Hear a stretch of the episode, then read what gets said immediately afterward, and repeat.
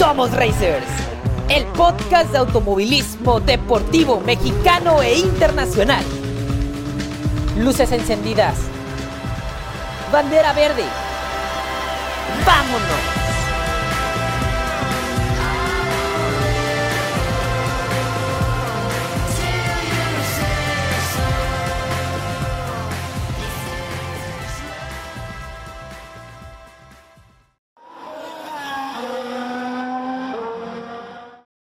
Los pilotos mexicanos son aguerridos, talentosos y súper entrones. Cualquier reto automovilístico que les pongan lo superan con preparación y mucho trabajo bien hecho. La mayoría ha empezado desde abajo y es así, movidos por la pasión por correr, que van creciendo y destacando tanto en nuestro país como en el extranjero. En este penúltimo programa de la cuarta temporada de Somos Racers, Platicamos con un piloto que representa el empuje, el tesón y las ganas de trascender en el automovilismo deportivo. Ha superado algunas adversidades y hoy es uno de los candidatos al título en Trucks México Series. Conduce la camioneta 24 de Dynamic Motorsport, quiere ser campeón de la categoría este año y también tiene planeado empezar su camino hacia NASCAR Cup Series en el corto plazo. Racers, recibimos con muchísimo gusto a Nico Rivas. Bienvenido a Somos Racers, Nico. Gracias por aceptar nuestra invitación para que nuestra comunidad sepa más de ti y de tu carrera como piloto. Hombre, muchísimas gracias a ustedes por esta invitación. La verdad es que muy emocionado de estar con ustedes. No, pues gracias a ti y, gracias también por hacerte el espacio en tu, en tu agenda escolar y en tu agenda profesional. Faltando cinco fechas para que termine esta temporada de Trucks México Series, ¿cuál es tu objetivo alcanzable y cuál sería el objetivo milagroso? Pues yo creo que nuestro objetivo alcanzable sin duda sería pues, obviamente estar en los primeros dos del campeonato y digo el objetivo milagroso, el objetivo que todos queremos y el objetivo que obviamente estamos enfocados desde la primera carrera pues es el ser campeones, ¿no? El ser campeones del 2022. Creo que eh, el equipo de Dynamic Motorsports y, pues el nombre de Nico Rivas quedarían bastante bonitos en este trofeo, ¿no?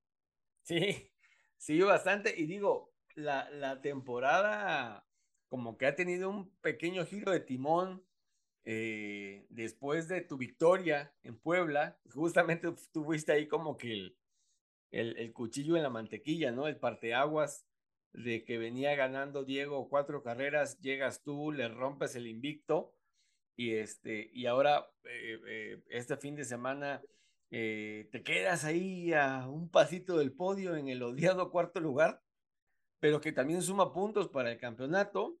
Y bueno, y otra vez tenemos un nuevo ganador, en este caso en la figura de Rodrigo de Colombres, pero tú por ahí te acercas este, bastante al, al, podio y creo que nada, creo que todavía nada está definido, ¿no?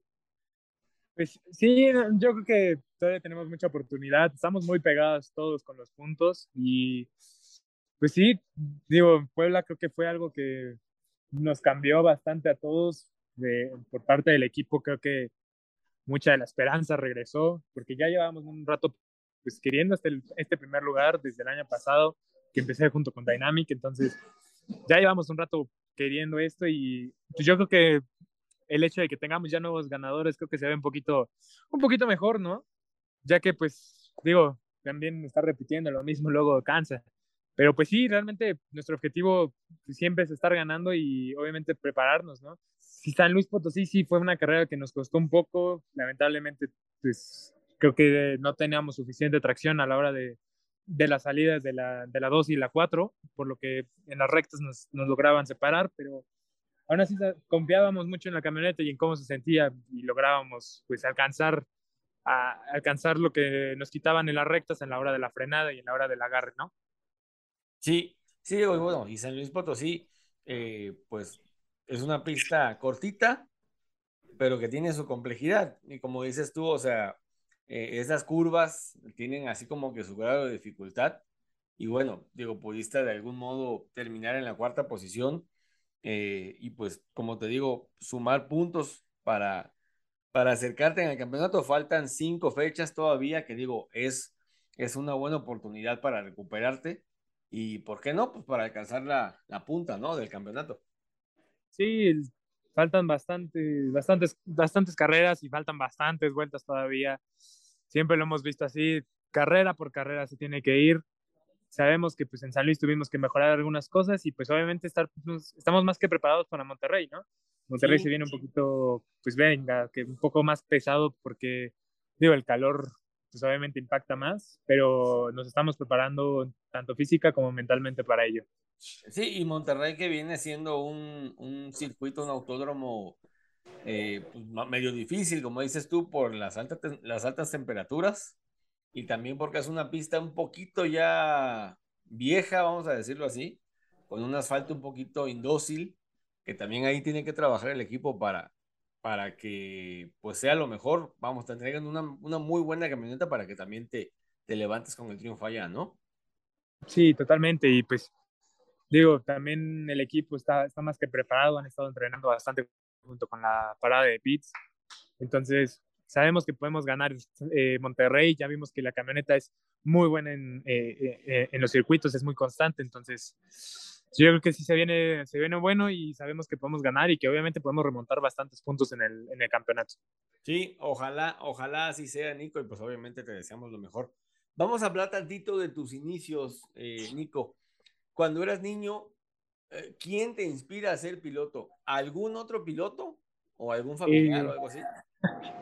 Pues fíjate, yo empecé, a mí desde pequeño me han gustado los coches, eh, los coches, los camiones, los, los trailers, los trenes, los aviones, todo lo que tenga motores siempre me han encantado. Y de pequeño yo recuerdo, pues veía mucho las carreras de NASCAR en la, en la televisión, de NASCAR de Estados Unidos, y siempre había un número que siempre me acordaba de él porque el coche que tenía era, y sigue siendo, es un coche increíble que es el 24. en esa época lo traía Jeff Gordon, ahorita lo trae William Payton. Y ese, ese número de ser 24 que yo lo veía pasar todo el tiempo, yo siempre decía, yo quiero ser ese número, yo quiero ser ese coche. Y desde muy pequeño siempre fue esa inspiración. Eh, después de eso, pues mi madre me ve que, que, estoy muy motivado junto con las carreras y empezamos a ir a cartas de renta. Y en eso recuerdo mucho el, que íbamos cada semana y las últimas dos semanas antes de que, antes de que empezara todo, recuerdo como me dice, ya me cansé de estar gastando en tantas rentas, te voy a comprar un kart usado. Okay. Y a partir de ese kart usado, pues empieza, pues ahora sí que la trayectoria, ¿no? Empezando con carreras locales. Digo, la segunda carrera local tuve un accidente, me rompí las dos muñecas, pero... ¿Cómo crees? Sí, y así tuvo que ser, ¿no? Fue un camino difícil, pero fue un camino difícil empezar. Hablando de, hablando de ese camino difícil, como dices tú, ¿qué lecciones o cuáles fueron las dos lecciones más grandes que aprendiste en tus inicios? Digo, ahorita vamos a hablar de tu mamá, que ha sido una fuerte impulsora de tu carrera, pero ¿qué lecciones te dejó o, con qué lecciones te quedan, no bien dicho, de cuando comenzaste en esto de las carreras? Fíjate, yo creo que siempre intentar más, dar más lo que, de lo que se puede, siempre. Intentar llegar a no dar el 100%, sino dar el 120% de ti. Y esta mentalidad viene porque justamente el día que me rompí las muñecas, ya a mi madre ya le empezaba a ir pues, mucho mejor con, con el trabajo y todo eso. Y recuerdo que esa vez me dijo, ya con las, o sea, yo traía las muñecas destrozadas, hay una foto mía literal con mis manos vendadas en el kart, porque esa misma tarde me dijo, si tú te vuelves a subir al kart así como estás durante cinco vueltas, entonces vamos a tener tu primer kart nuevo y te voy a contratar a, a tu coach. Y desde esa vez siempre dije, por más lastimado que llegue a estar, o por más que me duela, o por más cansado, siempre tengo que levantarme y siempre tengo que seguir, que seguir adelante. Wow, wow, qué buen mensaje esto, ¿eh? O sea, a pesar de que estabas lastimado, porque prácticamente tenías rotas las muñecas, como dices, y aún así le diste a Cart. Sí, totalmente. y fíjate, y hablando de, digo, ya, ya, ya, entrando en el tema de, de, tu mamá, que tu mamá eh, por lo que nos han platicado, eh, vive, goza, se mete de lleno cuando estás corriendo, o sea, en el sentido de que te apoya, te impulsa, tal vez no la escuchas por el ruido de los motores y todo, pero te anima desde el, desde el box del equipo. ella, ella ha sido una parte fundamental en tu carrera. y es bonito porque se trata de una mujer, Sí, Las, mamás en México son, te, animan, te impulsan, algunas no lo hacen, pero en el caso de la tuya ha sido creo que eh, pues también una inspiración para ti, ¿no? Para seguir adelante con tu carrera. Sí, la verdad es que siempre estoy muy agradecido con ella. Pues, digo, ella fue quien me ayudó a lograr mis metas. Mi meta siempre fue llegar a NASCAR. Y pues ahora estar aquí, gracias a ella, gracias a pues, todo el esfuerzo que ha hecho. En verdad, pues me, me pongo muy feliz, ¿no? Y, y, sí, como dices, hay veces que no la escucho en, en, eh, estando en la pista, pero fíjate, justo eh, han habido ciertas carreras que en las paradas de pits yo escucho cómo está ella gritando y apoyándome y pues, o sea, pues se siente bonito, ¿no? Inclusive en Guadalajara, después de, del golpe que nos dio la 64 y nos mandó al muro, que, o sea, mi espalda y mi cabeza, en serio, yo no las aguantaba. Pues llegué a los pits y yo, el verla ahí, o sea, tener contacto, o sea, de ojo a ojo, Y poderla sentir y escuchar cómo me decía, tienes que seguir, y me aplaudía y, yo veía inclusive su frustración porque sabía que no era mi culpa, pero yo la veía y eh, eh, ahí yo me dije, sea como sea, esta carrera la remonto porque la remonto. Ya. Y justo al principio de la temporada, ciertos problemas que tuvimos con, pues también junto con el equipo, eh, algunas cosas de mentalidad que nos costaron bastante aprender. Hubo pues, justamente en, Chihuahua, que estábamos a punto de llegar por la victoria, que hubo bandera roja, pues eh, eh, nos para nosotros atrás de la, bueno, en la recta trasera y pues ella agarró algo que nunca hace, ella agarró el radio y me habló y escuchar como me dijera que me, que me calmara, que respirara, creo que fue, fue lo que detonó el hecho de que sé que está ahí y que a pesar de que pueda tener el peor accidente o que también se pueda enojar, siempre la voy a tener apoyándome. No, y qué padre que ella, digo, o sea, qué, qué padre, qué personalidad también de tu mamá de de decir, como, pues como cualquier mamá, o sea, estás corriendo tu carrera y dices, a ver, te calmas, padre. Te calmas, respira y, órale, síguele. Sí. Bueno, nos contaron por ahí que cuando ganaste en Puebla, bueno, era la mujer más feliz de la tierra. Sí, la verdad es que pues, sí fue muy, fue muy emotivo eh, todo lo que pasó. Digo, verla ahí sonreír, verla que toda la frustración que tuvimos, todo el progreso de todas pues vaya, inclusive pláticas, eh, inclusive que hasta ella me decía, oye, o ganas o pues ya empezamos a buscar otra cosa. que obviamente, pues eh, alguno cree que dice como de, ah, seguramente lo dice de broma, pero más que nada de broma, pues lo dice para motivarte, ¿no? Creo que cualquier mamá mexicana también lo hace, ¿no? Y verla ahí contenta, verla feliz, verla saltarla, inclusive veía la repetición cuando ganaba, cómo todos brincaban en el pit creo que fue lo que más me llenó el corazón durante mucho tiempo. Sí, claro. Ella, ella también estuvo cuando ganaste por primera vez en, en, el cartismo. Sí, sí, sí, sí, sí estuvo aquí. ¿Y sí te acuerdas? Estoy recordando cuál. La primera victoria. De hecho, me regañó. ella, ella, y mi coach me regañaron ese día. ¿En dónde fue esa eh, primera victoria del, en el karting? Fue en Cuautla y fue en el campeonato de reto Telmex. ¿Hace cuánto será? ¿Unos seis años, siete años? Como cinco años, yo creo. Sí, cinco o seis años, sí. Ok, fue en el reto Telmex, que también es un, un campeonato de preparación bastante interesante para, para mucha gente que, que empieza como piloto. Y antes de llegar a Trox, ¿Pasaste por alguna otra categoría? O sea, vamos, cuando diste el salto del cartismo, ¿a qué categoría diste el salto? Pues, o sea, yo empecé a hacer dos, tres carreras en superturismos, en los eh, en Copa Noti Auto en el ST, ST1. Allá. Ah, y de hecho, estoy muy agradecido con, se llama Hugo Estrada, quien fue el que pues, me prestaba su coche y, y, pues confiaba en mí en que no lo iba a chocar y lo destrozaba, ¿no? Pero eh, confió mucho en mí y, y, estoy muy agradecido también con, con que me haya dejado, pues obviamente subirme al coche y probar lo que es estar ya en un auto, pues, en un auto stock, ¿no? Y pues realmente ese, ese fue mi brinco y eso fue lo que dije, sí quiero estar en esto. y, y, luego mucha gente es como, ¿por qué no en fórmulas? ¿Y por qué no Fórmula 4 en México? Y yo, pues, realmente creo que me interesa más cómo se mueve todo en los óvalos, cómo se siente más, pues, obviamente una camioneta pues, pesa el doble de un Fórmula 1, ¿no? Sí, y claro. los frenos obviamente son más pesados y todo eso. Y eso fue lo que dije, esto me gusta, esto es, esto es un reto que tienes que estar a las vivas, tienes que ver qué línea es buena, qué, qué línea es mala, eh, cómo usar el draft, cómo usar muchas cosas.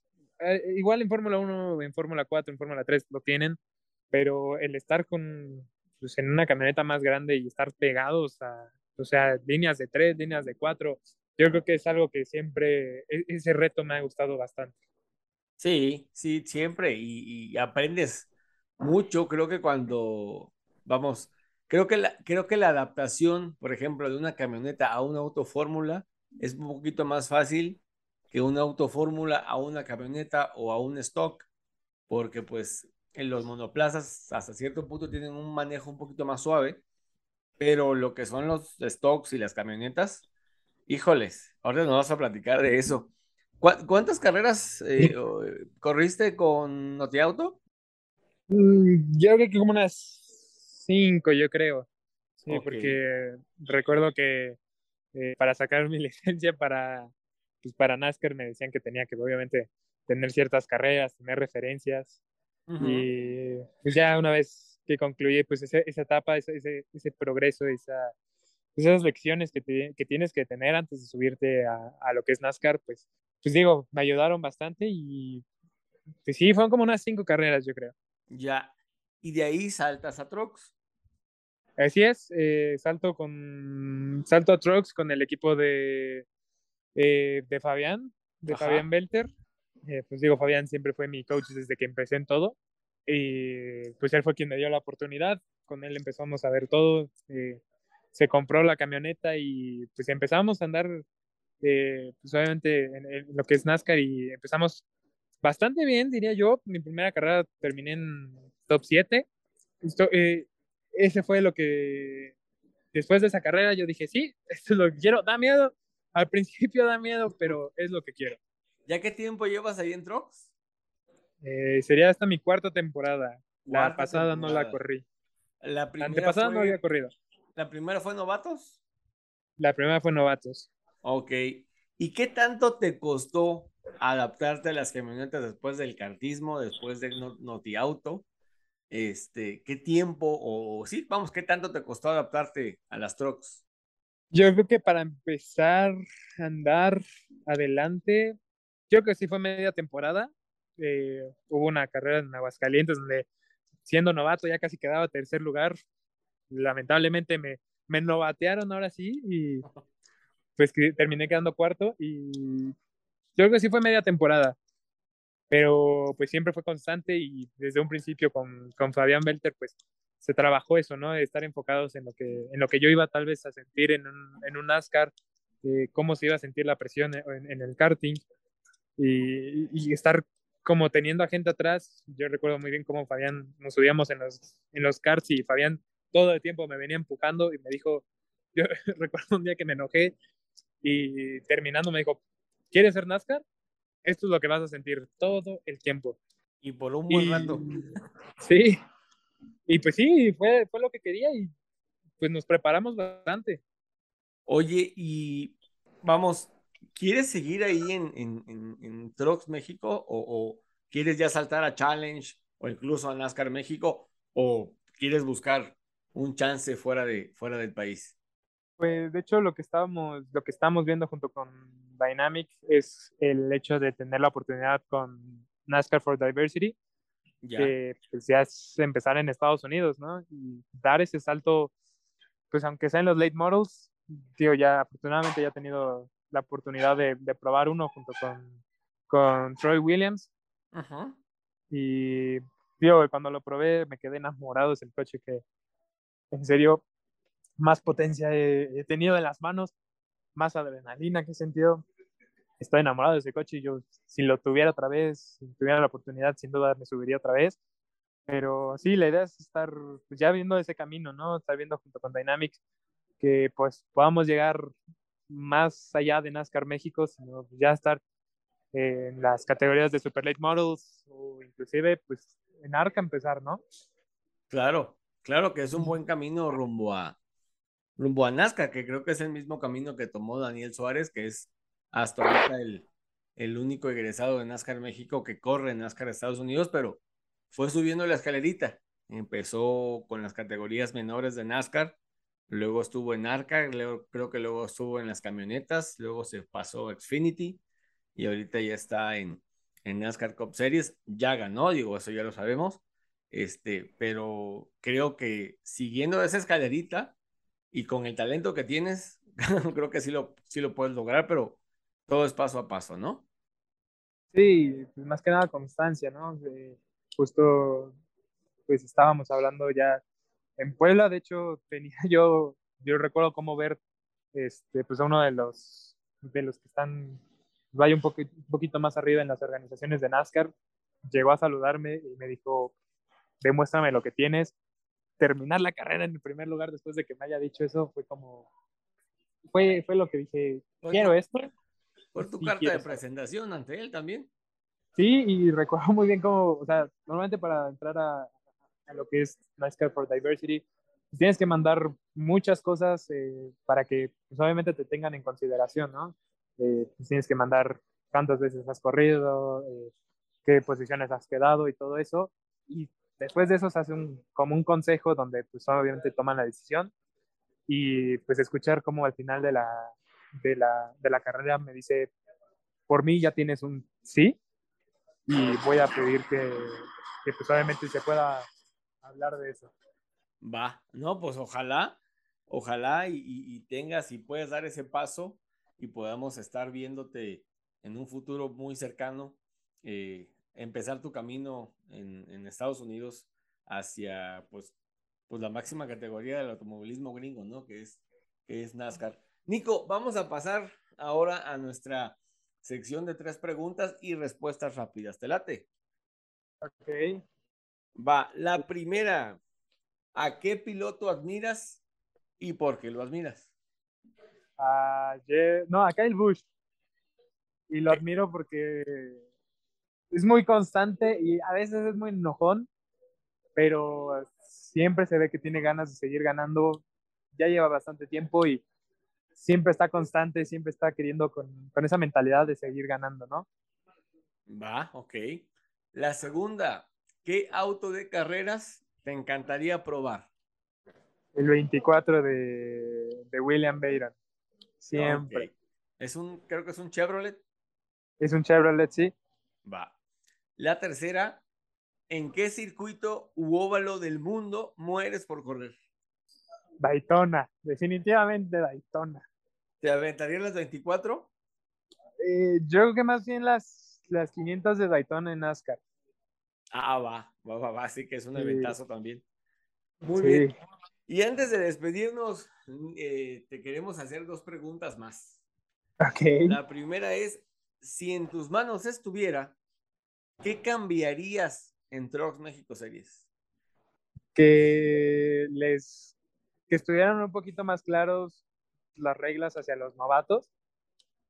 Eso creo que ayudaría bastante.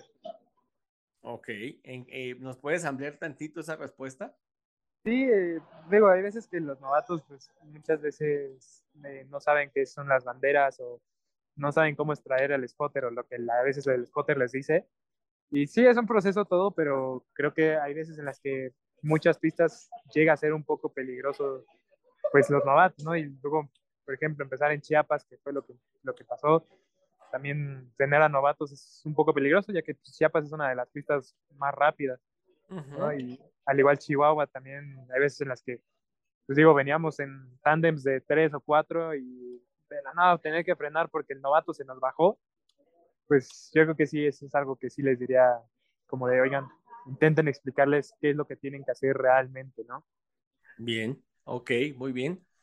Y la segunda y la última pregunta de nuestra entrevista, ¿crees que en México se puede vivir eh, de ser piloto de carreras? Se puede vivir de...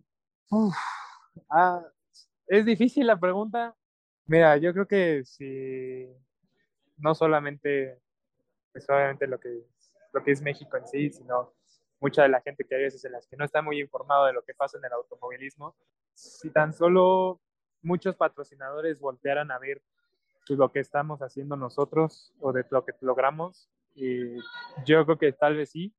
Desafortunadamente, pues digo, México es muy pambolero, entonces hay veces en las que sí se nos complica, eh, digo, buscar patrocinios, inclusive para mí es muy difícil, porque pues luego es como de, pues sí, pero pues, tal vez yo en fútbol pues te me puedo promocionar mejor, ¿no? Y es como, sí, pero creo que un deporte más sano, un deporte que pues, obviamente tienes más competitividad, le ayudaría bastante mejor, ¿no? Pero pues digo, México es pambolero y es pambolero de corazón, ¿no? Y sí es difícil, es muy difícil, sí se podría llegar a vivir, pero en serio tienes que, tienes que buscar hasta en donde no.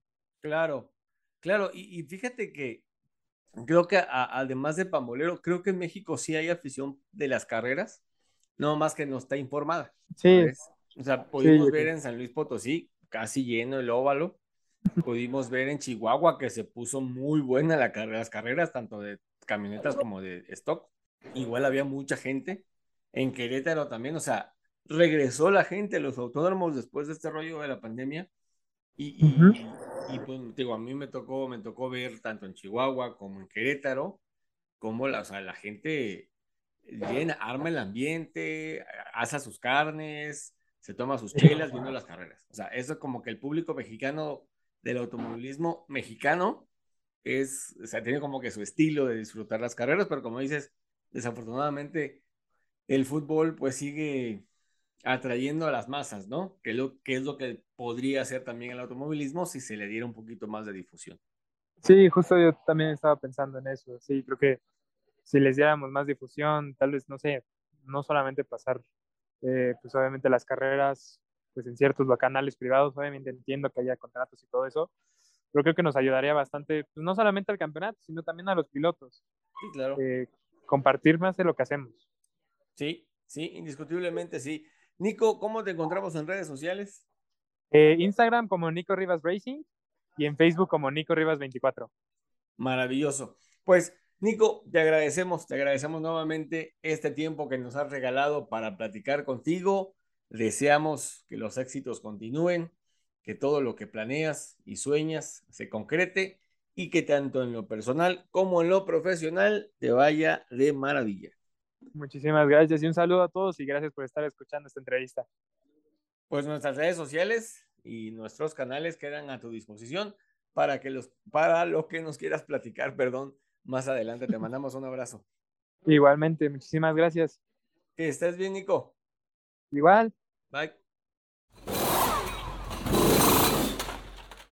Racers, vamos a seguir en nuestro programa 39, el noveno de la cuarta temporada de este podcast en el que hablamos de automovilismo deportivo mexicano y, perdón, e internacional.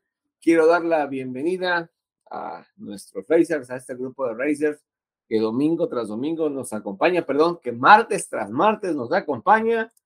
Y aquí está desde la hermana República de Puebla, Monse. Hola, hola, ¿cómo están? Espero que le estén pasando bien. Vamos a darle con todo esta semanita. De la frontera y de la tierra del Noa Noa y del Divo, Juan Carlos. Hola, un saludo a todos, qué gusto tenerlos aquí nuevamente este fin de semana.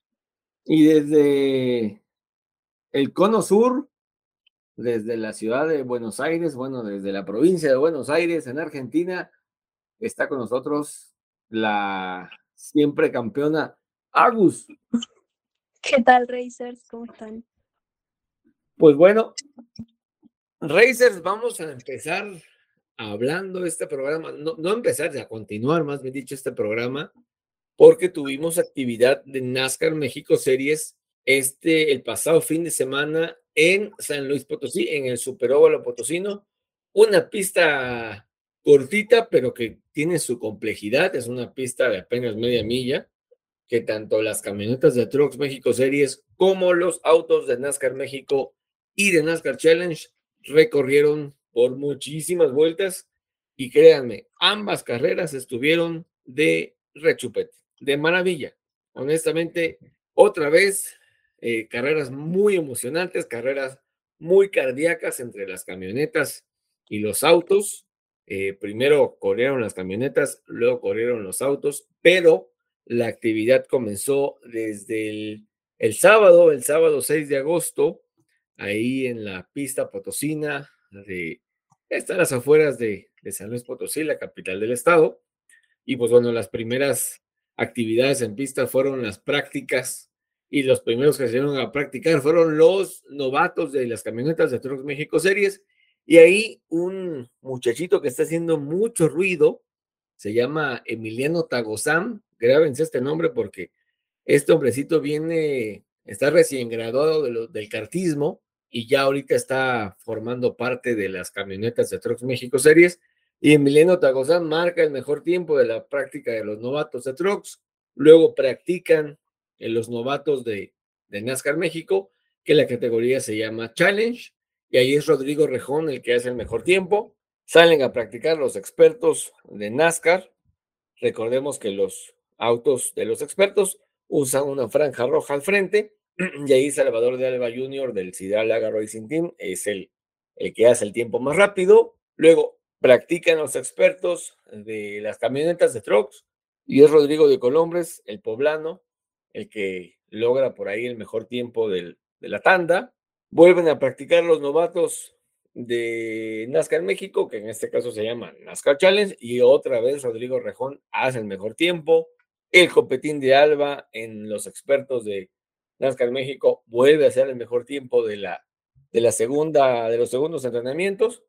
Y Diego Ortiz, el actual líder de las camionetas de Trucks México Series, en la segunda práctica de, de las trocas, pues hace igual el mejor tiempo. El mismo sábado se llevaron a cabo las clasificaciones y vaya tandas las que tuvimos en San Luis Potosí. La pole position de NASCAR México, no bueno, una cosa de locos. Se la queda el copetín de Alba, Salvador de Alba Jr., con el auto 48 del Cidalaga Racing Team. Y, y pues por ahí Rubén García, el local, un potosino que está haciendo muy bien las cosas, que es multicampeón en NASCAR y, que pues no quería quedar mal ante su público, eh, se mete en segundo lugar y un sorprendente viejo lobo de mar como es Jorge Getters se queda con la tercera posición, esto en NASCAR México, y los novatos, que no son tan novatos, pero en NASCAR Challenge, la pole es para Marco Marín, en segundo llega Giancarlo Becchi, y en tercer lugar, eh, Rodrigo Rejón, que por ahí hacen una muy buena labor estos tres eh, en una eh, en un cierre muy muy espectacular de esta quali de, de, lo que fue los autos de NASCAR.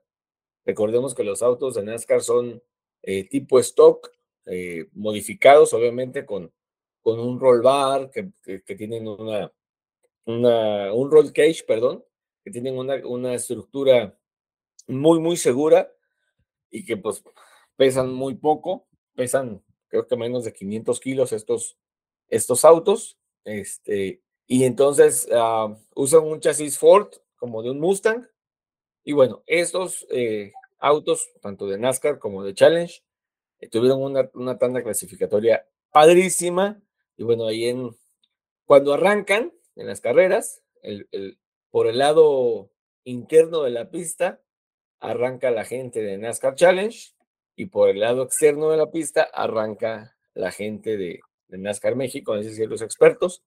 Y bueno, la carrera maravillosa, y ahorita se les vamos a contar, después de que clasifican los autos, viene la clasificación de las camionetas, y ahí Rodrigo de Colombres eh, hace la pole position en las camionetas, seguido de Eloy Sebastián López, este chamaquito de 17 años, apodado el Oaxaquito Power, vaya que está dando de qué hablar esta temporada.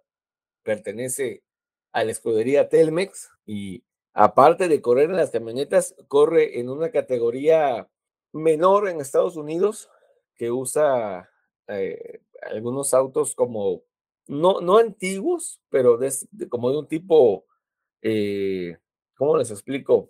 Como que como un tipo V8 y son unas carreras que se corren en el sur de Estados Unidos y ahí él hoy está puliéndose. Quizá un poquito parecido a un 1800, ¿no? Más o menos.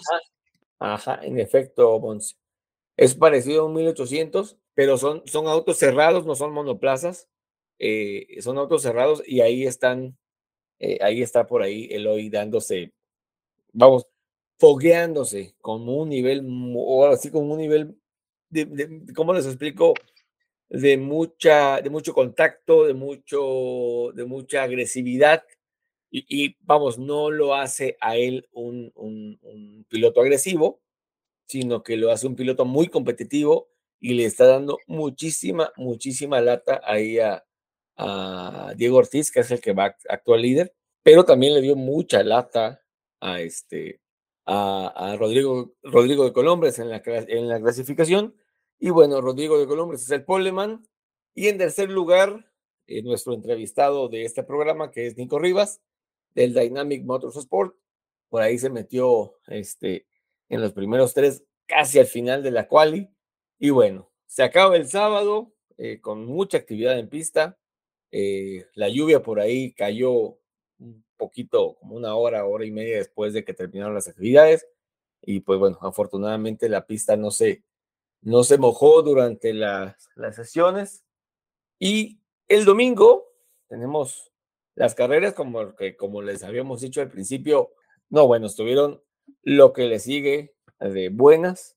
Primero salen las camionetas a eso de las 11:45 de la mañana este, se hizo el llamado de, los pilotos a sus camionetas y cinco minutitos después de las dos vueltas de formación, se arrancan los pilotos de, de Trucks México Series y empieza una batalla maravillosa por la punta entre Rodrigo de Colombres, Eloy Sebastián López, Nico Rivas, Diego Ortiz y Jorge Quirós.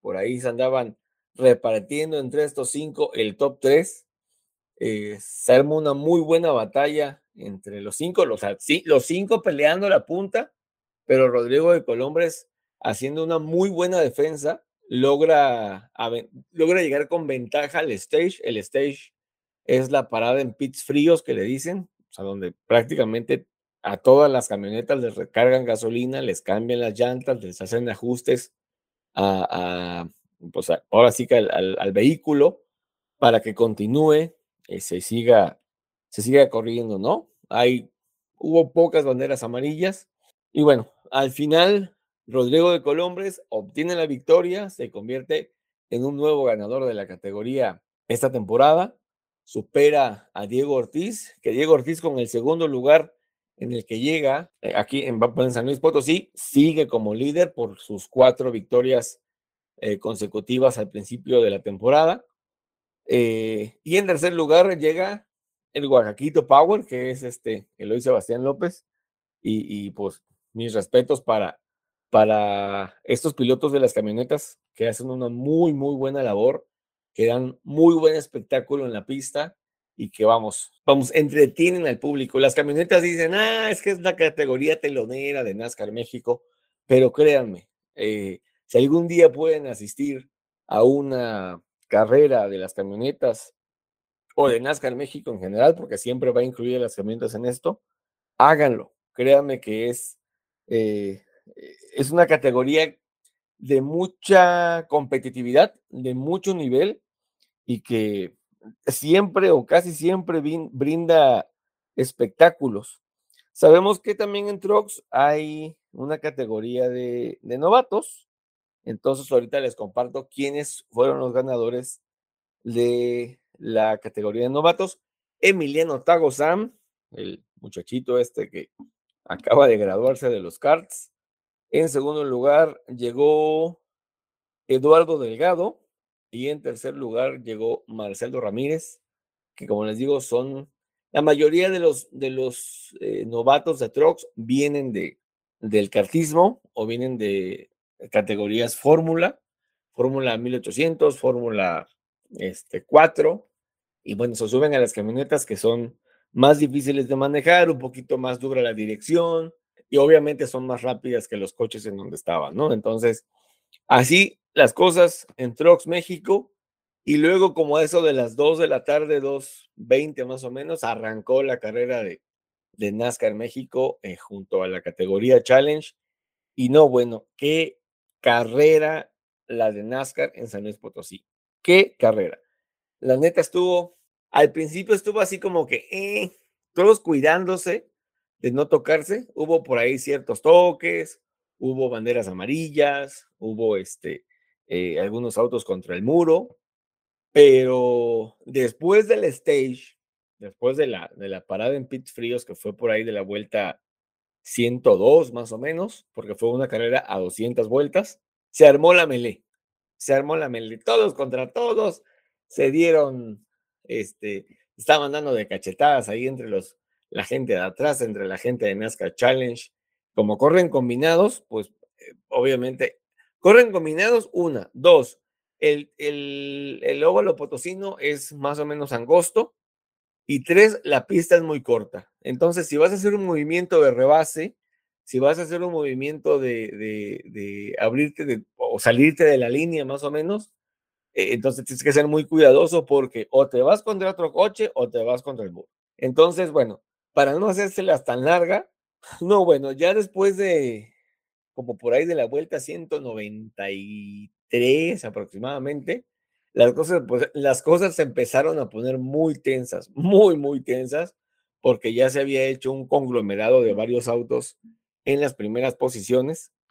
El líder eh, de, esa, de ese pelotón era Rubén García Jr. del Canels Logitech eh, Racing, que es un equipo potosino, con un piloto potosino, corriendo en San Luis Potosí. Entonces, la presión pues era más o menos interesante ahí sobre, sobre el, el piloto y el equipo local. Entonces, eh, para no ser tan largas, llega en la vuelta número 196 y se sale, no se sale, sino que alguien, perdón por la expresión, pero alguien nalguea ahí a este, a, un, a uno de los autos, Rubén Pardo, ya me acordé, y lo manda contra el muro y sale la bandera, doble bandera amarilla, que que significa que todo el, el óvalo está bajo esa condición. Que me corrija Montserrat, por favor, si estoy mal. Bueno, más bien entendamos un poquito las banderas. Una bandera amarilla significa que hay un riesgo ya en la pista que puede afectar mucho a los pilotos y que puede exponer más a otros, es decir, un incidente no tan grave, eh, no sé, alguna pieza que se desprendió del auto y está en trayectoria o alguien se salió de la pista pero no está eh, dentro de la pista, ¿no? Se, se, queda fuera. Y una doble bandera amarilla significa que de plano eh, todos los pilotos corren riesgo. Entonces, nos habla de que probablemente hay un contacto entre vehículos, que alguien se fue contra algún muro y es grave el, el toque, o algo por el estilo, ¿no? Entonces ahí es donde podemos diferenciar, no nada más en este, en este campeonato, ¿no? Sino en todos los campeonatos aplica un poco parecido. Este, y normalmente pues entra después de una doble amarilla un safety card y ya de ahí pues todo lo demás, ¿no? Sí, de hecho sale el auto de seguridad eh, por un, por este toque que tiene Rubén Pardo y bueno, ya se retira en el coche y todo este rollo se reinicia la carrera, se trompea eh, Alex de Alba, compañero de Rubén García Jr., eh, el que iba liderando la carrera, y vuelve a salir otra bandera amarilla, muy cortita, y bueno, para no hacerse la tan larga, no, bueno, se reinicia la carrera. Justo eso te iba a decir. Ajá. Que, que en NASCAR lo interesante a veces no es ni el principio ni el medio. Siempre, siempre, siempre son los contactos las banderas y que vuelvan a arrancar, porque ahí es donde siempre se han visto NASCAR, cualquier tipo de categoría de NASCAR, empiezan a pasar, o sea, si ibas en primero, puedes acabar en último en ese instante, en esos segundos en donde reinician todos y como decías hace rato, que tomes eh, de manera muy agresiva las peraltadas de, de los óvalos, puede ser súper, súper, súper arriesgado. Sí, y es que ahí voy para allá. Entonces, termina la bandera amarilla de Alex de Alba, de Alex de Alba, perdón, faltaban cuatro vueltas para el final y se reinicia la carrera en verde y Rodrigo Rejón, que iba liderando NASCAR Challenge, se le, digamos que se le descontrola el coche y se va contra Jorge Getters. Getters le pega a Matt Gutiérrez, más Gutiérrez le pega a Jay Cosillo y de paso se lleva a Andrés Pérez de Lara. O sea, un relajo ahí entre, eh, vamos, en la última, en las últimas cuatro vueltas, un destrozadero de coches. Este... Atención Disney, aquí te vamos a vender los derechos para tu próxima peli de Cars. Exactamente. Inspírate, inspírate, inspírate, Disney, ya, por favor, acá en NASCAR México. Entonces, estos, este, se arma ahí la rebambaramba entre estos, entre estos pilotos que les dije y vuelve a detenerse la carrera a dos vueltas del final con bandera amarilla. Eh, la dirección de carrera ordena bandera verde, blanca y cuadros. O sea, es decir, se relanza la carrera la bandera blanca indica la última vuelta y bueno, la bandera cuadros ya saben qué significa, ¿no? El chiste es que se reinicia la carrera con verde y de la nada, o sea, iba, iban Rubén García Jr., iba Salvador de Alba Jr. en segundo lugar, en tercer lugar corría el Rubén Robelo y detrás de ellos estaba eh, José Luis Ramírez, el chaparrito, a quien ya entrevistamos aquí en, en Somos Racers, el número 8 de Ramírez Racing Presto Flam, algo así se llama. El chiste es que se reinicia la carrera y el chaparrito se mete entre Salvador de Alba y Rubén Robelo. Y Rubén Robelo se le pega al chaparrito y entre los dos rebasan a Salvador de Alba Jr. Y esto se, arma ahí la pelea por el segundo lugar, como el que sale bien librado de este asunto es Rubén Robelo, que tiene un colmillazo este cuate y Rubén Robelo, eh, vamos, sale en segundo lugar. El que gana la carrera es Rubén García Jr., el potosino, triunfa ahí en su, en su tierra, en el, en el óvalo potosino. Y, pues con esta victoria de Rubén García, la tercera de la temporada, eh, se ya se encumbra como el, el nuevo líder del campeonato, bajando ahí a Rogelio López, que no terminó en el top 10, terminó por ahí de la posición 14.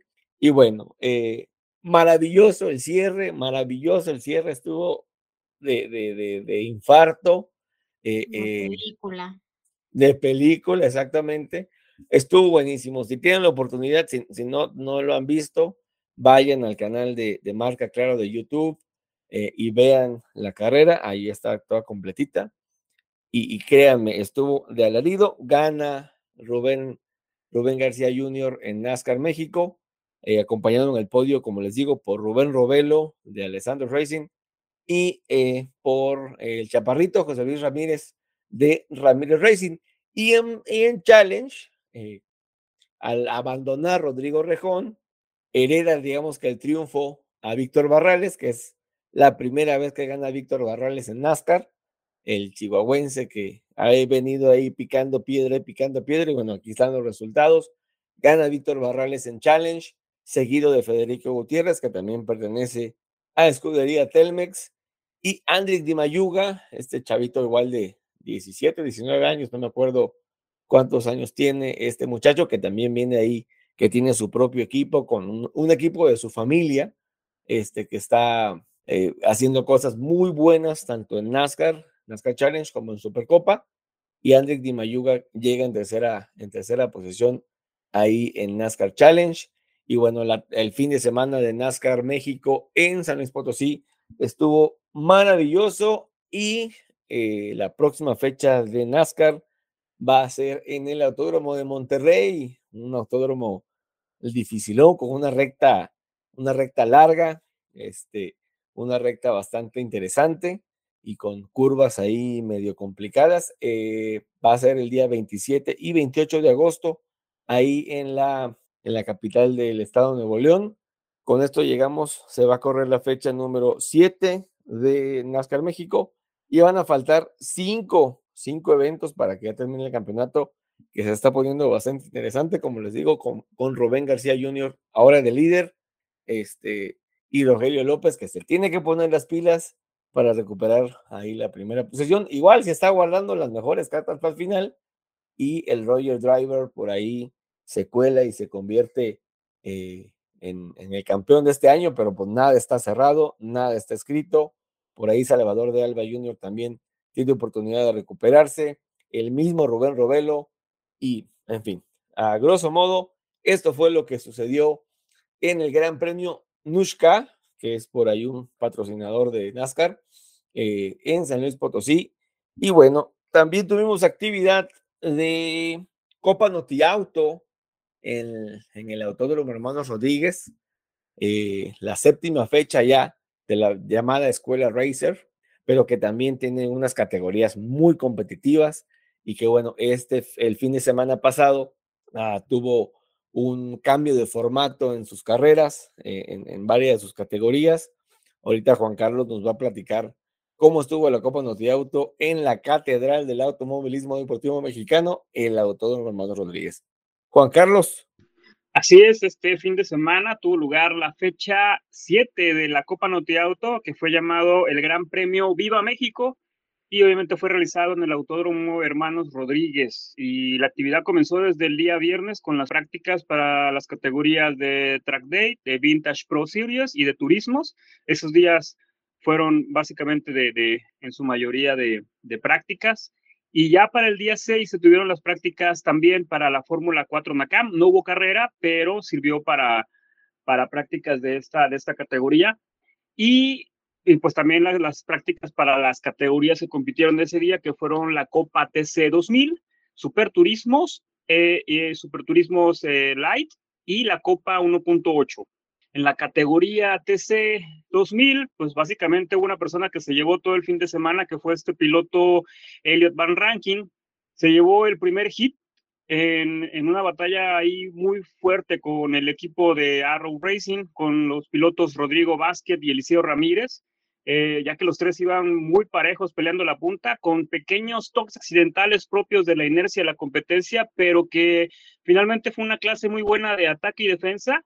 Y esto permitió demostrar el talento de estos pilotos. Finalmente, en las vueltas finales, Elliot, Elliot Van Rankin se hizo de liderato de la tercera carrera, de la carrera, perdón, y ya no soltó, ya no soltó la punta hasta cruzar la bandera a cuadros, ganando el primer hit de esta categoría TC 2000 para el segundo hit que fue con el que se cerró, pues nuevamente Van Ranking, ahora saliendo desde el lugar número 12, hay que recordar que para este formato, aquí sí se aplica la, la parrilla invertida, al menos para las primeras 12 posiciones, y de ahí salía este piloto, que a, lo que a pesar de que tuvo un contacto al principio de la carrera, se fue un poquito para atrás, pero aún así traía muy buen coche, traía muy buen carro en este fin de semana y pudo pelear ya en la última recta en la última recta, estamos hablando de, del final, uh, con cuatro autos a los cuales pudo superar para quedarse con el primer lugar.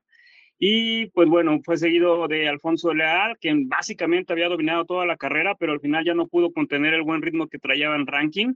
Y pues bueno, con eso se lleva este piloto los dos hits de esta séptima fecha en esta categoría. Sí, aquí, Para... Juan, Juan, perdón, perdón, sí, perdón por, por interrumpirte. Eh, nada más para, para aclarar algo, eh, el primer hit lo corrió Alan Van Rankin, que es el gemelo de Elliot Van Rankin. ¿Son hermanos? Uh, ambos. Sí, son hermanos. Uh -huh. Ajá, y corren para Alessandro Racing. Alan corrió la primera carrera en este, eh, ahí en el Autódromo Armando Rodríguez con el auto 28 de Alessandro Racing.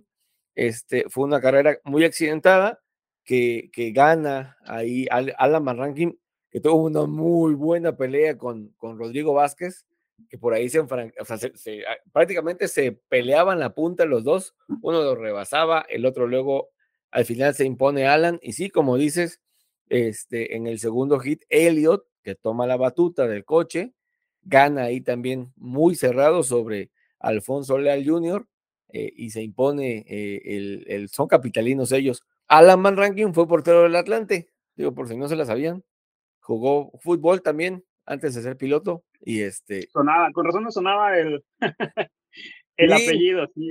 Uh -huh. sí sí fue piloto del fue piloto Dios mío fue portero del Atlante hace ya este, algunos años y pues encontró su pasión y su amor en las carreras y ahora pues está, están ahí como líderes. Venían ganando varias carreras ellos en, en Copa Noti Auto, ganaron en Ciudad de México, la mayoría de Copa Noti Auto están en Ciudad de México, pero ganaron igual en, en Querétaro, en Pachuca, este, ganaron, el, eh, ganaron, ¿en dónde más ganaron? En Puebla, si no me equivoco, este, y luego Rodrigo Vázquez les, quita el invicto en el Speed Fest eh, y vuelven, ahora vuelven otra vez a ganar en, en la Ciudad de México, en este Gran Premio de México que nos hablas, pero bueno, síguenos platicando cómo estuvo Superturismos Like, Superturismos, adelante. Claro, en Superturismos fue Javier Jiménez quien básicamente sí dominó de principio a fin la competencia.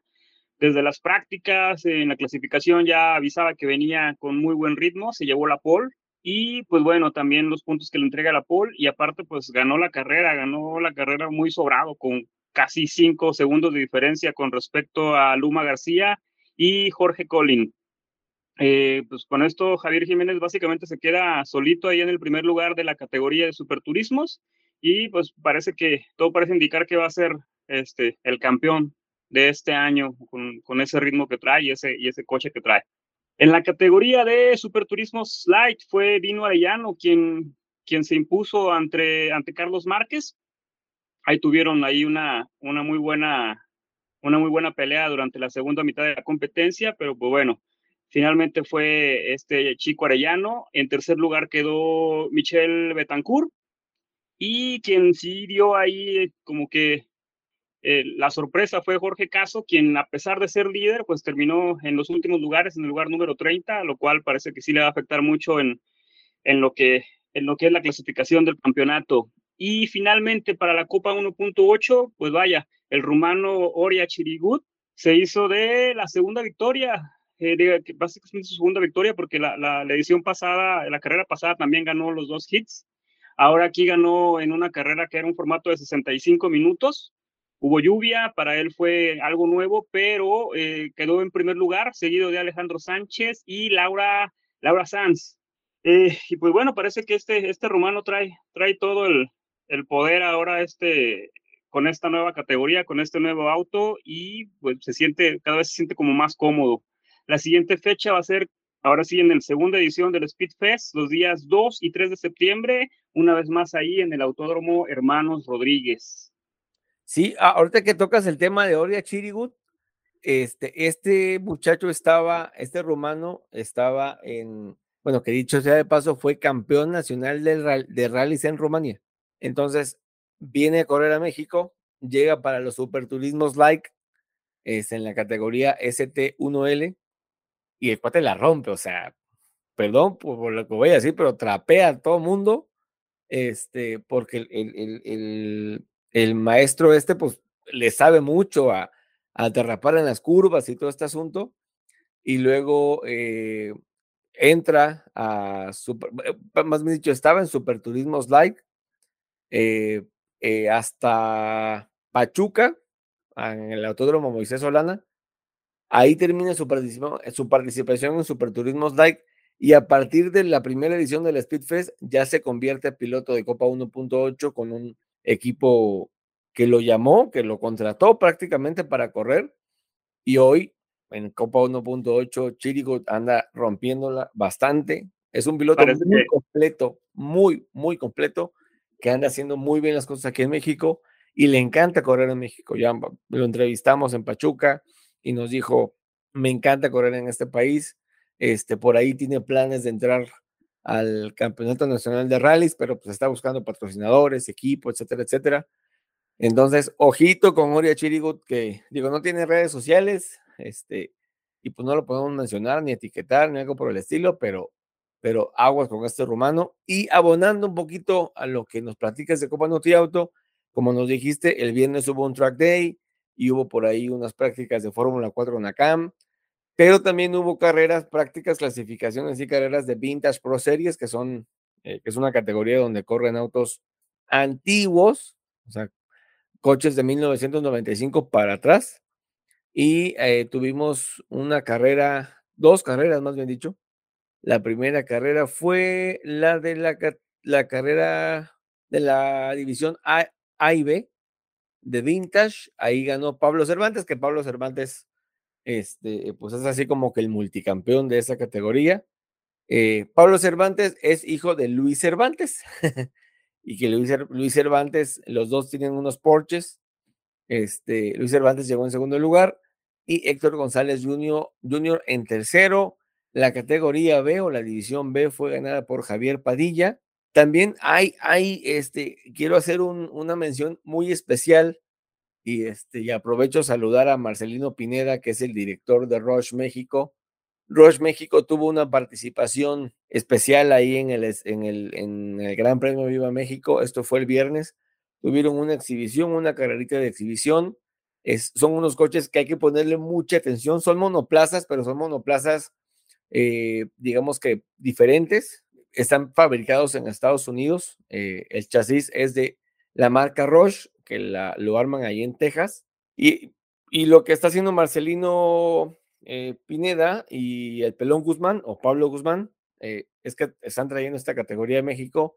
Van a armar un campeonato nacional. Ahorita están, digamos que, probando los autos, jalando, formando equipos para que el próximo año tengan ya su categoría, tengan ya su campeonato nacional de Roche hasta ahorita van, creo que 11 coches ya este, eh, entregados y la meta es que entreguen unos 20 coches aproximadamente para que ya, como les digo, el próximo año tengan su, su categoría, su campeonato nacional. Monse, ¿quieres decir algo? Sí, iba a agregar, por cierto, por ahí tenía eh, en mente que esa categoría estaba pensada para ser soporte de la F1 desde hace dos años, que la vienen este, ya ahí apalabrando, digamos, ¿no? Para estar también ahí como antesala de la F1 en, futuros grandes premios.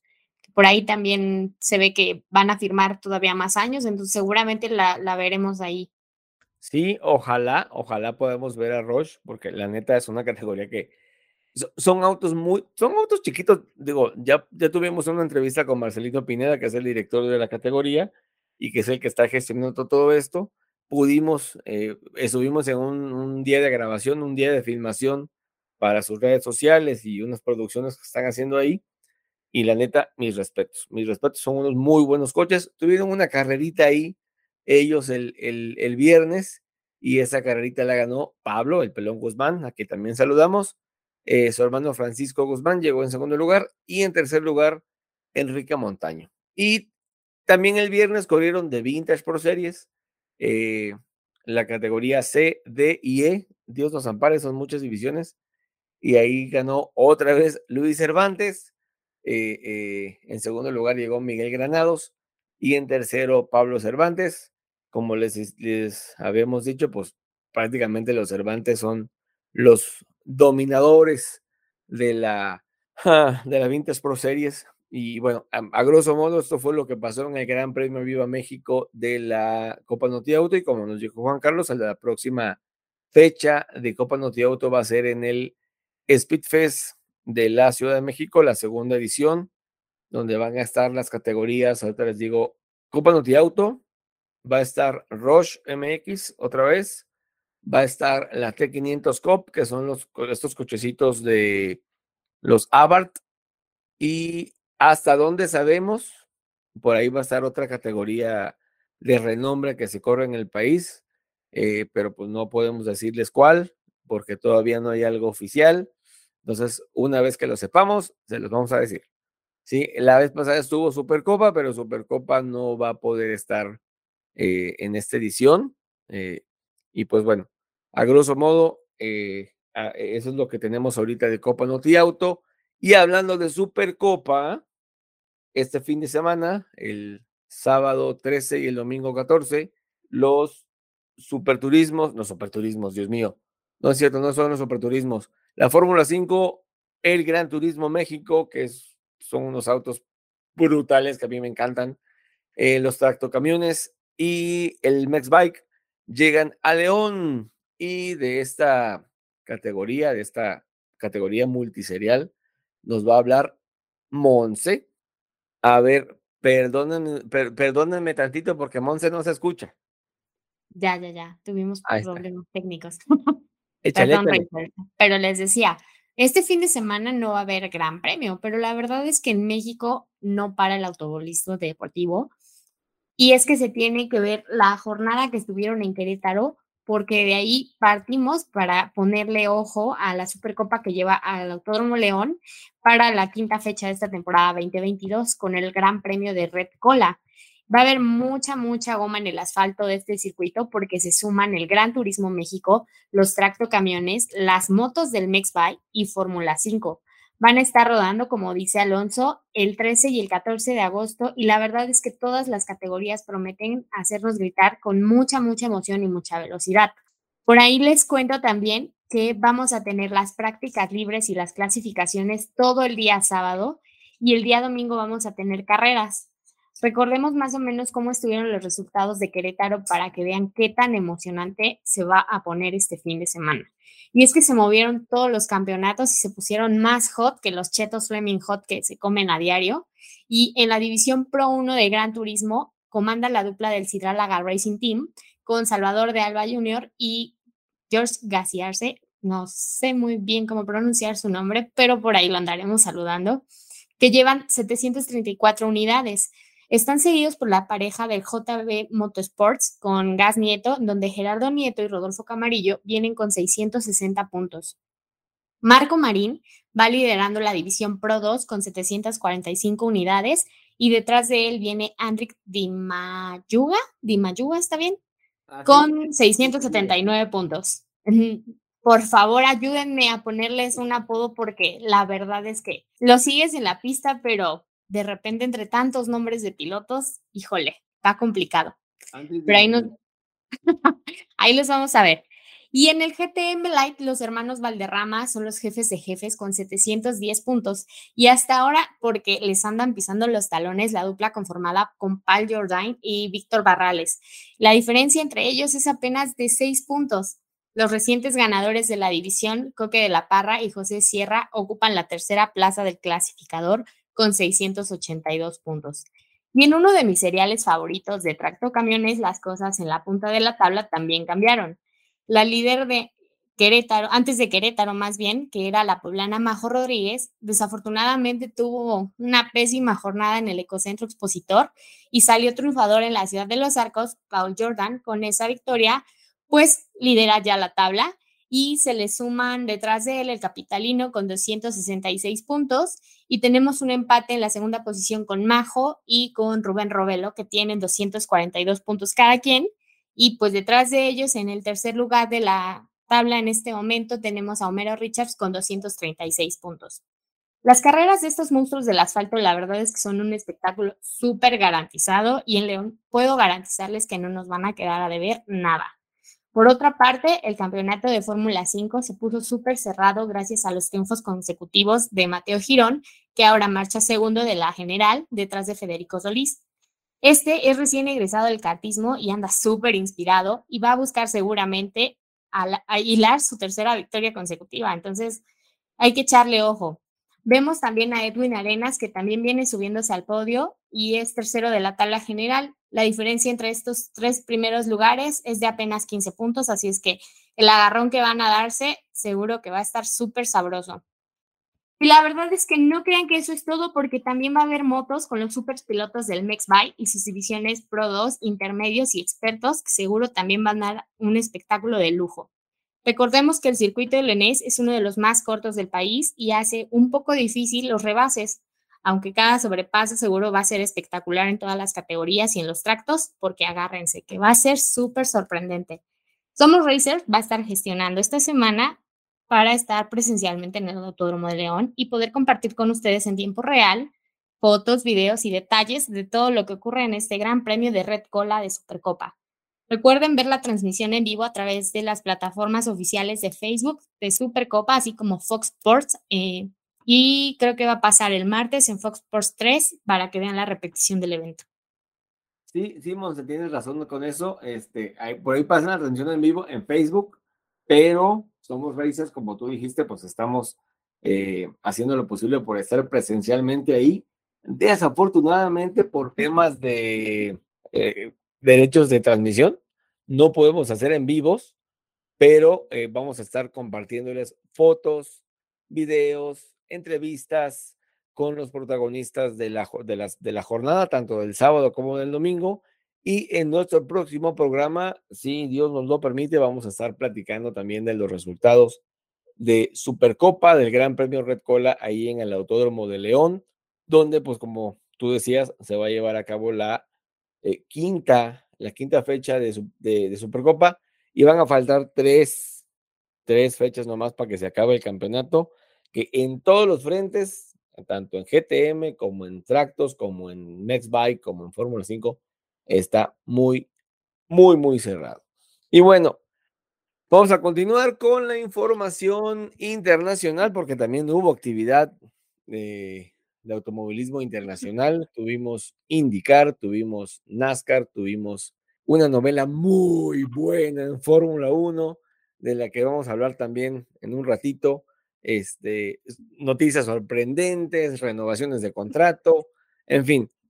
Agus, Platícanos de indicar cómo estuvo el Gran Premio en Nashville.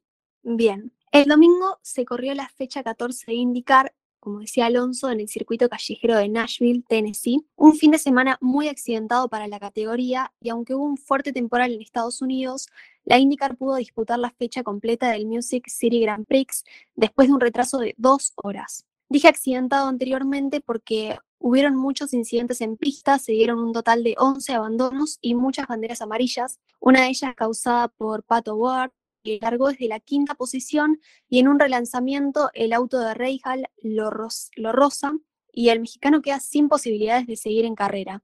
Esto prácticamente lo deja fuera del campeonato porque queda a más de 450 puntos de willpower. A pesar de todos los incidentes, el neozelandés Scott Dixon se quedó con la carrera después de largar en el puesto 14. Suma una victoria más y pasa a ser el segundo más ganador con 53 carreras ganadas. Al podio lo completaron Scott McLaughlin, también neozelandés, y el español Alex Palou del Chip Ganassi Racing, y bueno, a la IndyCar le quedan tres fechas para finalizar la temporada 2022 en California y la próxima fecha será en el óvalo de Illinois el próximo 20 de agosto. Fíjate que estaba viendo la carrera de IndyCar hace un ratito, igual estuvo muy accidentada porque eh, eh, digamos que IndyCar eh, habilita el circuito, un, circuito callejero ahí en Nashville, que es una es una ciudad muy conocida porque pues, le dicen la cuna del country, la, la cuna de la música country, perdón, ahí en Estados Unidos. Y bueno, a Pato le dieron, ahora sí que le dieron por atrás, este, le, le dieron por alcance y pues ya Arrow McLaren no pudo, digamos que recuperar el coche. Desafortunadamente el mexicano tiene que abandonar y como dices, pues pierde toda chance de, de, luchar por el campeonato o de luchar al menos por los primeros tres puestos eh, de la clasificación, se aleja ya, creo que sigue en quinto o cayó a sexto lugar, no, no estoy muy seguro, ya lo vamos a ver durante la semana. Cayó al séptimo lugar y ahora ya el que está en quinto, Alex Palou, y se quedó ahí con 391 puntos, lo superó Scott McLaughlin y lo superó Alex Palou, del quinto al séptimo cayó. No, bueno, no, bueno. No, pues bueno, ya, ni llorar es bueno con, con el Pato Ward que no es, yo considero que no es, no es pato, es el auto. No sé qué piensan ustedes. Estas dos últimas carreras han sido, ah, yo creo que cosas que no tienen que ver ni con el auto ni con pato, porque han sido choques fuera de su, eh, de su control. La, la, semana pasada fue Colton Herta, ahora fue este, Graham Rahal. Eh, son accidentes de carrera que no tiene ahí planeado y que difícilmente puedes controlar. Eh, más bien, ahora sí parece que es como, como un poquito de, mala suerte. Sí, yo, eh, yo pienso que es lo mismo, pero pues también Arrow no crean que es el equipazo, ¿eh? O sea, el año pasado le dio un muy buen auto y este año, a mi parecer, le está quedando de ver a, ahí a Pato Aguar, pero bueno, como dice Agus, faltan tres fechas para que para que termine indicar y el campeonato tampoco está definido ahí. De reconocer lo que está logrando Scott Dixon, ya superó a Mario Andretti en victorias y, este, y ahora es el segundo, el segundo eh, más ganador en la historia de la IndyCar. El primero creo que es AJ Foyt o Al Onser, no estoy muy seguro. Este, eh, Racers, por favor, en redes sociales, eh, díganos quién es el más ganador de IndyCar en la historia, porque creo que tiene alguno de los dos como 94 victorias, entonces pues todavía le ronca ahí a Scott Dixon para que lo para que los alcance. También eh, hablando de automovilismo gringo, eh, tuvimos NASCAR en Michigan, que también fue una carnicería. Agus, platícanos de, de eh, NASCAR en Michigan, por favor. Ok. Um, Bua Wallace con el Toyota 23 obtuvo su primera pole en la categoría. segundo clasificó el sábado Christopher Bell con el segundo mejor tiempo a 150 milésimas. Tercero aseguró la posición Kyle Busch con otro Toyota y cuarto el Chevrolet 22 de Joey Logano. El domingo, el lugar más alto del podio del Firekeepers Casino 400 fue de Kevin Harvick, quien no ganaba hace dos años, desde septiembre del 2020 en el Bristol Motor Speedway. Em, Kevin largó en el puesto 16 y consiguió su triunfo número 59 en la categoría. Con esta victoria se mete dentro de los puestos del playoff. El segundo fue el poleman del sábado, Bua Wallace, y el tercero completando el podio, Denny Hamlin. La carrera llevaba 24 vueltas cumplidas y en la segunda curva se produce un accidente en el que se quedaron involucrados ocho pilotos y cuatro de ellos tuvieron que abandonar. Bush, Austin Sindrick, Almirola y Ricky Steinhaus Jr. quedaron fuera de carrera. Christopher Bell tampoco pudo completar el total de vueltas debido a un toque con Ross Chastain que lo lleva a chocar contra el muro. Discutible de quién fue el error porque esto es opinión mía, pero hacen lo que no me gusta a mí, que es defender una posición tapando al, que viene detrás. Está permitido, pero no, no es lindo de ver. Richmond será sede para, para disputar la fecha del Federated Auto Parts 400 el próximo fin de semana del 14 de agosto. Eh, NASCAR, se está poniendo interesante también, como, como nos comenta este Agus. Eh, ciertamente las últimas carreras han sido de choques por todos lados. Eh, bueno, eh, hablando de mexicanos, pues Daniel Suárez no tuvo, no tuvo otro domingo bueno. por ahí creo que terminó en la posición 25, una cosa así, o creo que ni acabó la carrera porque estuvo ahí involucrado en un, en un incidente. Este... Acabó 25, 25, Ajá. 25. ¿Pero sí terminó la carrera? Sí, sí terminó la carrera. Bueno, al Track House, Racing le fue mal en Michigan. No tuvo así como que. Sí, están, mostrando un muy buen, muy buenos resultados las carreras anteriores, este, Racing como, como equipo en sí, pero pues parece que ya se están cayendo antes de los, de los playoffs, que se acaba la, la temporada regular, se acaba el 27 de agosto. Sí, sí, y estos, y estas eh, carreras que vienen, porque normalmente NASCAR corre cada fin de semana prácticamente. Este, van a estar muy, muy interesantes y pues aquí en Somos Racers les vamos a estar platicando de lo que suceda en la, pues sí, vamos a reconocerlo así, la categoría eh, más importante de automovilismo que tiene Estados Unidos, es la que más eh, eh, espectadores tiene en la Unión Americana. Fórmula 1 está haciendo ahí un trabajo para entrar al público norteamericano, pero digo, siendo honestos y con el pecho frío, yo les puedo decir que NASCAR supera en televidentes y en espectadores y en aficionados a Fórmula 1 en Estados Unidos. Y bueno, vamos a ya entrar al tema de, de Fórmula 1 porque qué semanita, qué semanita la que tuvimos en Fórmula 1.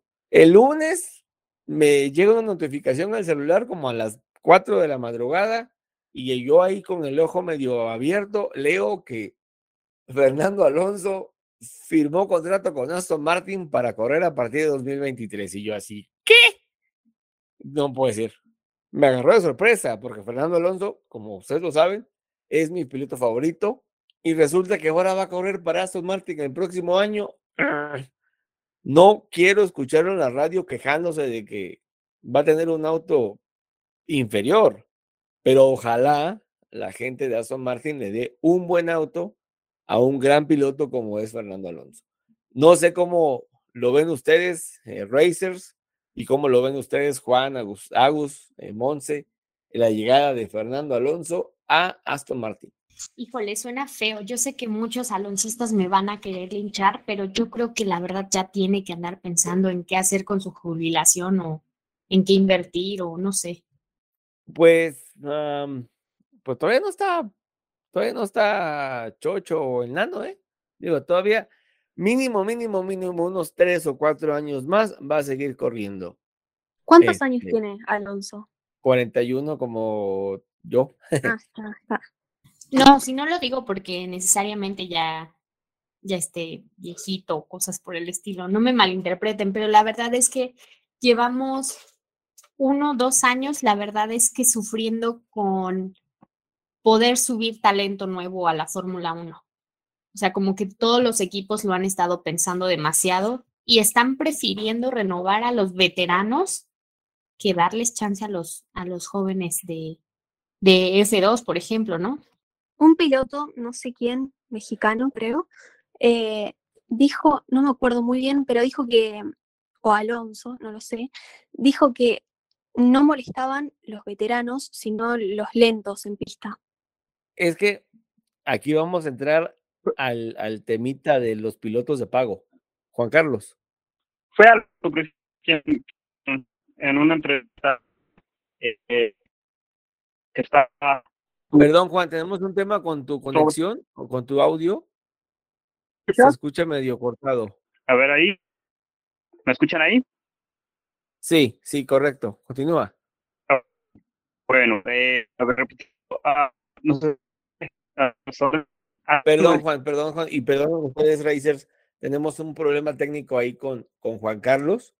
Este, vamos a, arreglar este tema y vamos a arreglar este tema y, y, continuamos con él ahorita. Entonces, eh, como les decía, entramos al tema de, de los pilotos de pago. Y entre esos pilotos de pago tenemos a quién?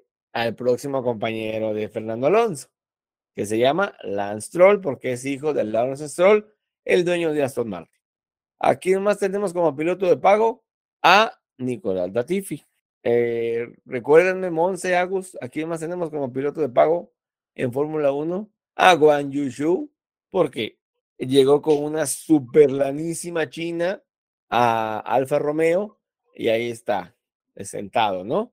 En el, eh, que no es mal piloto, Yushu es muy buen piloto, que venía haciendo bien las cosas en Fórmula 2, pero cuando sube show a Alfa Romeo, el fandom y, la gente que sabe de Fórmula 1 dijo, dijo, ¿y por qué no Oscar Piastri? Ahorita vamos a hablar de Oscar Piastri, que también ahí protagonizó un rollito en la semana, ¿no? Pero es cierto, a Fórmula 1, como les decíamos la vez pasada, llegas, podrás tener todo el talento de la tierra y poder hacer el, la reencarnación de Ayrton Senna, pero si no llegas con una buena cartera y con un patrocinador choncho de tu país o internacional a un equipo, perdón, pero no vas a tener el asiento.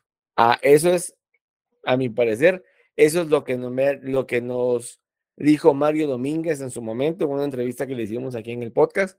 A él le dijeron, sabes manejar muy bien, eres muy talentoso, eso se lo dijo Sauber, pero necesitamos dos millones de dólares para que te sientes en nuestro equipo a probar el coche nada más, ¿sí? Entonces, imagínense mantener a un piloto durante toda la temporada, obviamente necesita... O el piloto mantiene al equipo. O el piloto mantiene el equipo, que es lo que hizo Checo con Force India en su momento. No tenían para pagar sueldos o no tenían para pagar eh, no sé qué. Entonces Checo habla con la gente de Claro, que pertenece a las compañías de Carlos Slim, llegan con la lana, rescatan financieramente esa parte del equipo y pues, ¿qué le hicieron a Checo?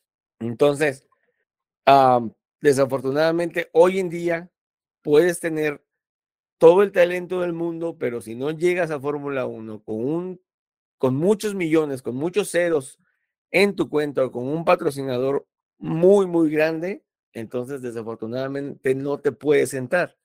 Y Fernando Alonso, ¿qué tiene? Talento, experiencia y tiene, y tiene obviamente todo el respaldo de patrocinadores. O sea, Fernando Alonso se puede presentar hoy mismo con Hugo Boss y decirle, oye, patrocíname para Fórmula 1 y sin decir agua va se lo dan. Entonces, con, con, con, la experiencia de Alonso y, y, con el dinero de Alonso, con los sponsors, eh, Aston Martin puede llegar a estar adelante. Es que no, es que ahí no, es donde... no, no ganar, pero, pero por lo menos andar ahí peleando es que ahí vamos a la parte, es que ahí vamos a la parte del equipo, a la parte de, de, a la parte técnica, a la parte de desarrollo, a la parte de, oye, te voy a fabricar un coche, pues muy padre, muy competitivo, ¿sí? Aston Martin, a mí en lo particular, cuando antes de que comenzara la temporada actual, yo estaba, dije, aguas con Aston Martin, pero pues nomás era, como decimos aquí en México, llamará de petate, pues checarrazo que sonaba bonito y que se veía imponente y que corría y que se desarrollaba bien. Y ahí, pues, gracias a Sebastián Vettel, que es el, que es el que ayuda a desarrollar el coche un poquito mejor, terminan siempre él y, y Lance en noveno y en décimo. Los meten top 10. ¿Sí? sí, aparte venían de estar peleando como por liderar, digamos, eh, la media tabla. O sea, estaban peleando por el, el cuarto lugar y de repente, pues, empezaron a dejar de ser efectivos. Exactamente. Y entonces... Tiene una pregunta ahí. Échale. Eh, ¿Aston Martin es en este momento mejor que Alpine? No. Okay. ¿Cuál sería el punto de, de cambiar un proyecto que en teoría se ve mejor y que puede tener, que puede darte, no sé, un poquito más de desarrollo para el próximo año, a cambiarte a Aston Martin, a, considerando que Alonso ya no tiene la edad como para embarcarse en un proyecto a largo plazo. Pues, como, decir, como dice la canción de, de cierto grupo tropical, con dinero baila el perro. Entonces hablamos que es por dinero, porque hay que ser realistas. Aston Martin no va a coronar o no le va a dar a, a, a Alonso su tercer campeonato del mundo. No en los siguientes tres años, porque es un contrato multianual sin especificar la cantidad de años. Uh -huh podríamos decir un lapso de cinco, ni siquiera en cinco, Aston Martin podría ser campeón del mundo. No, hablando ya que, que, que, para ese entonces ya Alonso va a tener cierta edad. Creo que hay una falta de congruencia un poquito ahí en la, en la cuestión de volver y, y, y vaya, la lealtad de pronto al equipo, no es que te cases para siempre con un equipo, pero en su última oportunidad eh, para regresar de nuevo a la Fórmula 1 y empezar con Alpine, porque con Alpine no creo que vaya mal, yo creo que con Alpine, por ahí dicen que es la relación que se dio con Ocon.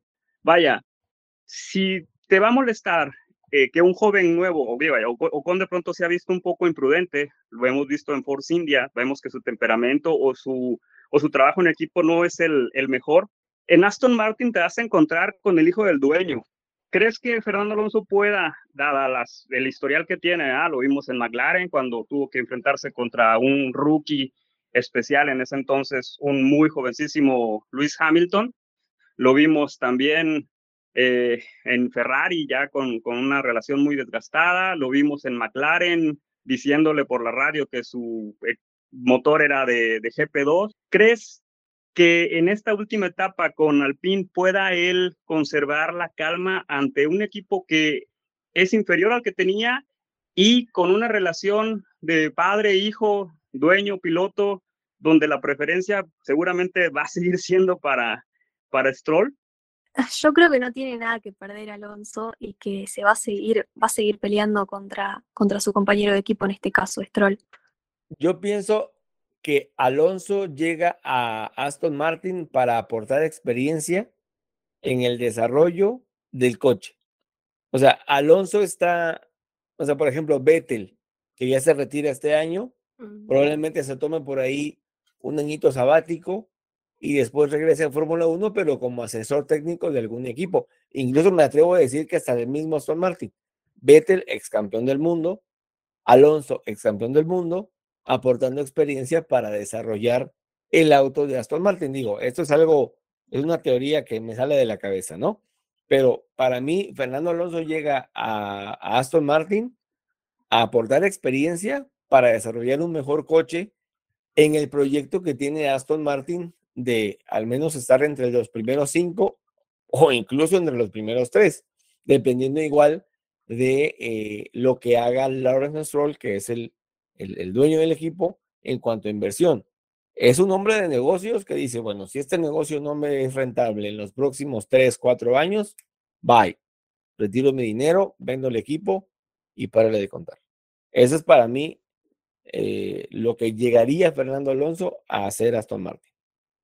Yo creo que también es un poquito el tema de sentirse seguro con un contrato multianual, en lugar de que con el Alpine la estén pensando por si le quieren renovar o no. Entonces, si ya vio que él quiere seguir corriendo y que quiere estar en la pista y demás, y a lo mejor todavía no quiere ser asesor técnico y cosas por el estilo de desarrollo, pues es una manera de tener un lugar seguro. También, también, tienen mucha razón en eso. Y pues, como dices, o sea, en Alpine están así como que, digo, todos los pilotos en Fórmula 1 o la mayoría eh, está bajo contrato, pero también bajo resultados. No es como en el fútbol, que si la riegas o si pierdes, pues ya te vas. Pero, eh, como dices, igual, o sea, también él tiene que ver, digamos, por su futuro, digo, tiene, su, tiene sus empresas, tiene su museo, tiene su equipo de, de Fórmula Regional Europea, tiene su equipo de cartismo en Europa, que también por ahí tiene, son gotitas, ¿no? Que le caen de, dinero, pero pues sabe que su principal ingreso está en Fórmula 1 y pues, bueno, el que llegue a Aston Martin, pues también le va a representar un ingreso mucho mayor para seguir sosteniendo los negocios que tiene. Y bueno, vamos a hacer un repaso rápido por las noticias que surgieron en la semana de Fórmula 1 antes de entrar a la novela eh, protagonizada por un australiano y un equipo francés. Alex Albon renovó con Williams, que para mí creo que Alex merece un mejor equipo, pero pues también Williams es lo que hay para él ahorita. Alex es un, es un, es un muy buen piloto, a mi parecer, este, que también aporta mucha experiencia si alguien, eh, digamos que le ayudó o le enseñó a Checo a administrar, a gestionar los neumáticos cuando estaba, bueno, Alex todavía pertenece a Red Bull, pero cuando era tester de Red Bull fue muy, fue un apoyo muy fuerte para Checo en cuanto a gestión de neumáticos y bueno, va a renovar otra vez, renueva más bonito su contrato con Williams para las próximas tres temporadas, si no me equivoco, pero a mi parecer Alex merece un un mejor equipo, un mejor coche, pero también va a aportar mucho a, la, a, Williams en cuanto al desarrollo del auto, en cuanto a, a, resultados. Por ahí se andan metiendo ya los Williams de vez en cuando en Q2, a veces llegan hasta Q3, este, pues gracias a este británico tailandés que también ha estado haciendo muy, muy bien las cosas en Williams y creo que eh, para mí se merece otro equipo, pero pues es lo que hay. Dijo que quiere ser piloto 1 y voy a leer también, si puedo, el, lo que dijo. Me veo como un eslabón importante para el equipo, quiero convertirme en líder y ayudar a desarrollar el auto tanto como sea posible, pero para eso hay que trabajar duro y aprovechar cada momento de la temporada. Tenía un año para madurar y si bien fue un año corto, fue perfecto para reflexionar y mirar las cosas y cómo podía hacerlas de otra manera. Trabajar detrás de escena con Red Bull me ayudó muchísimo en ese sentido. Ahora tengo que aprovechar esta nueva oportunidad de la mejor manera y también los nuevos monoplazas con los cuales ya he trabajado bastante el año pasado. Sí, y te digo, él ha tomado experiencia eh, eh, en los equipos en los que ha estado desde que él estaba en Fórmula 3. Él es uno de los pocos pilotos que ha subido la escalera, digamos, para llegar a Fórmula 1. Estuvo en Fórmula 3, luego en Fórmula 2 y este, ahí por ahí, si no me equivoco, corríjanme, creo que fue campeón de Fórmula 2 y eso lo hace llegar primero a Toro Rosso y luego a Toro Rosso lo jalan al primer equipo que es Red Bull y bueno, ya el resto de la historia no la sabemos, ¿no? Fue este, por ahí era el, el, el ¿cómo es que dicen? El sparring de Hamilton en, en, varias carreras, el pobre Alex Albon cuando estaba en, en Red Bull. Hablando de Red Bull, también se confirmó que Honda va a seguir asesorando al equipo en temas de, moto, en temas de motores.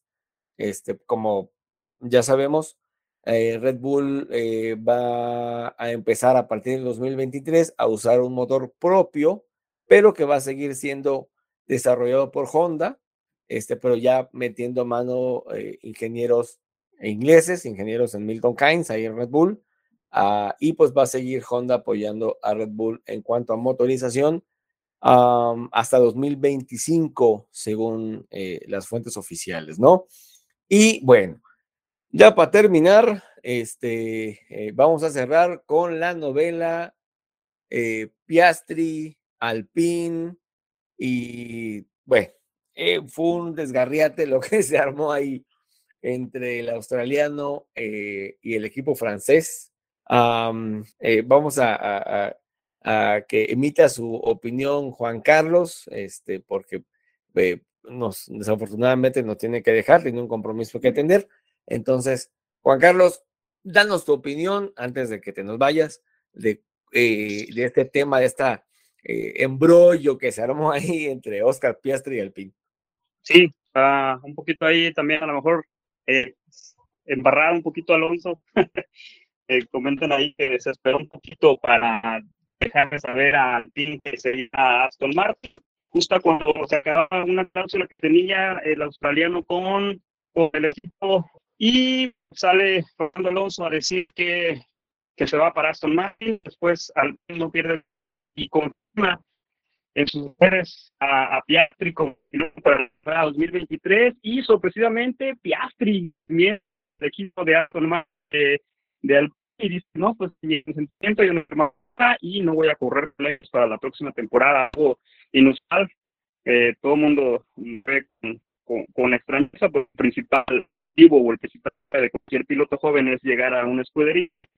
Una escudería te dice que está con ellos y tú les desmientes, pues a todo el mundo le parece extraño. Eh, se que tiene confirmado, me parece, pero que tiene ahí un contrato con Clare y McLaren es todavía algo más raro porque con Piastri haría ahora sí que el, cuarto o quinto piloto a la lista de, de, espera. Todos sabemos que el desempeño de Richardo no es óptimo, está casi con un pie afuera de McLaren y la pregunta aquí es, ¿quién sigue, no? Está se unió estaba Pato, o Pato está antes que todo, y ahora está Piastri. ¿Cuál es la jugada? No nos queda claro cuál es la jugada maestra de McLaren.